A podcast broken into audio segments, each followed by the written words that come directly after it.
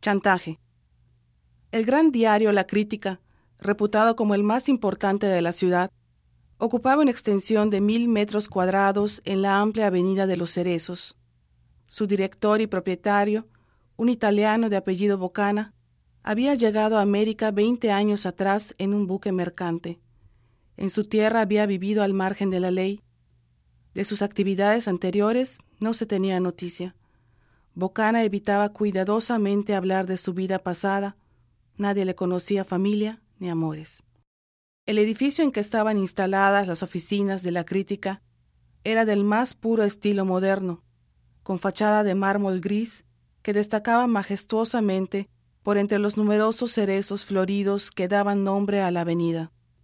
Constaba de siete pisos lujosamente decorados y amueblados con el mejor gusto. Los ascensores bajaban y subían continuamente. Grupos de redactores, críticos de arte, literatos, pintores y artistas de todas las categorías invadían los salones de la redacción, charlando amigablemente con Bocana, que los pasaba a su despacho, obsequiándolos con prodigalidad y procurando sacarles la mayor utilidad posible más tarde. El director contaba, además, y esto era absolutamente secreto, con un cuerpo de policía privada destinada a informarse minuciosamente de la vida íntima de las esposas de los altos personajes, las esposas de los ministros extranjeros, de los secretarios de gabinete, de los senadores y de los industriales ricos no daban un solo paso sin que éste fuera cuidadosamente vigilado. De este modo, sus debilidades y sus adulterios se hallaban registrados y fichados, no faltando el dato más insignificante. Cierta vez, la esposa de un alto funcionario del gobierno recibió el siguiente aviso. Señora, anoche, a las ocho, en compañía del señor Luciano X, tomó usted un automóvil en la Plaza Mayor y los dos se fueron juntos a cenar al reservado de un café en la calle del Ciervo. Tenemos testigos presenciales de todo. Ahora bien, su marido nos ha confiado la misión de observar los actos de usted y por tratarse de una mujer, le daremos la preferencia. Con toda reserva, trataremos directamente con usted este asunto si se digna venir a hablar con nosotros. Al pie de estas líneas venía la dirección del diario La Crítica y el nombre de Bocana. Loca de terror, la aludida se presentó media hora más tarde. Iba con las mejillas enrojecidas y los ojos llenos de lágrimas, el director en persona salió a recibirla amablemente. Sin pronunciar palabra, la señora se despojó de los pendientes de brillantes que adornaban sus orejas y del collar de perlas. Estas joyas no valían menos de mil duros.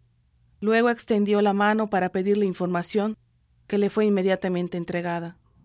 En otra ocasión, el señor Parrol, dueño de una fábrica de fósforos y acreditado en el comercio por sus largos años de honrada labor, recibió la visita del señor Bocana, que rigurosamente vestido de negro, pidió cortésmente hablar con él. Fue inmediatamente pasado al despacho del industrial, quien le preguntó el objeto de su visita. Querido señor Parrol, necesito cien mil duros y vengo a que usted me los facilite. Pero, señor mío, replicó indignado el señor Parrol, no tengo por qué regalar a usted una cantidad de la que no dispongo en estos momentos. Bocana sonrió malicioso y apoyando el dedo sobre el timbre que estaba en el escritorio, aguardó. El secretario del señor Parrol apareció enseguida. Tráigame usted un paquete de fósforos de una gruesa, ordenó. Parrol no se atrevía a hablar. El secretario retornó trayendo lo pedido, que depositó sobre la mesa y se retiró discretamente.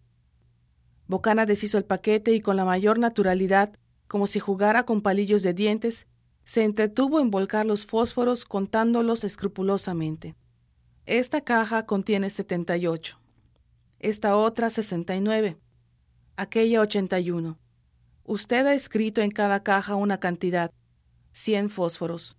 Como no ha querido mostrarse razonable conmigo, mañana aparecerá en mi periódico una información donde se dirá que el honorable comerciante señor Parrol estafa miserablemente al público vendiéndoles cajas de fósforos de 68 en vez de los 100 que debe contener. Buenas tardes, querido señor. Lívido de espanto, con los ojos desorbitados, el señor Parrol había escuchado aquella terrible amenaza. Su ruina era completa si se le hacía la acusación presentando las pruebas. ¿Podría acaso llegar a los tribunales de justicia y entonces estaba perdido? Se levantó violentamente de su asiento y suplicó No se vaya, voy a extenderle un cheque por la cantidad que desea. Sacó su libreta y escribió la cifra completa. Bocana lo miraba con su eterna sonrisa de ironía. Lo guardó cuidadoso en el bolsillo de su americana y después de una solemne reverencia, se despidió. Por este estilo, los chantajes llevados a cabo por él eran innumerables. Su poder era grande y nadie se atrevía a rebelarse contra él. Aquel que se resistía podía tener la seguridad de que la crítica abría una información privada y averiguaba cuánto pudiera perjudicar a la víctima.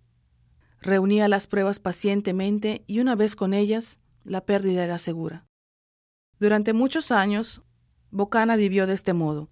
Había logrado amasar una regular fortuna. Poseía un espléndido palacio, automóviles y criados de galoneada librea que se inclinaban respetuosamente a su paso. En cambio, no poseía amigos porque era generalmente temido. Una noche, la esposa de un ministro del gobierno, cuyas debilidades constaban en poder de Bocana, fingió acceder a la petición que éste le hiciera de una crecida suma de dinero tomó la dirección y subió la escalera privada que conducía a su despacho. Bocana la guardaba con su inseparable sonrisa en los labios. La dama empezó a flirtear graciosamente. Luego extendió la suma pedida en un cheque y se lo alargó al director. Pero cuando éste intentó tomarlo, la dama sacó de su bolsa de piel un diminuto revólver con puño de nácar al que previamente había puesto un silenciador y lo disparó a quemarropa sobre el chantajista, que sin exhalar un gemido, se desplomó sobre las ricas alfombras de Persia, donde todo ruido queda amortiguado.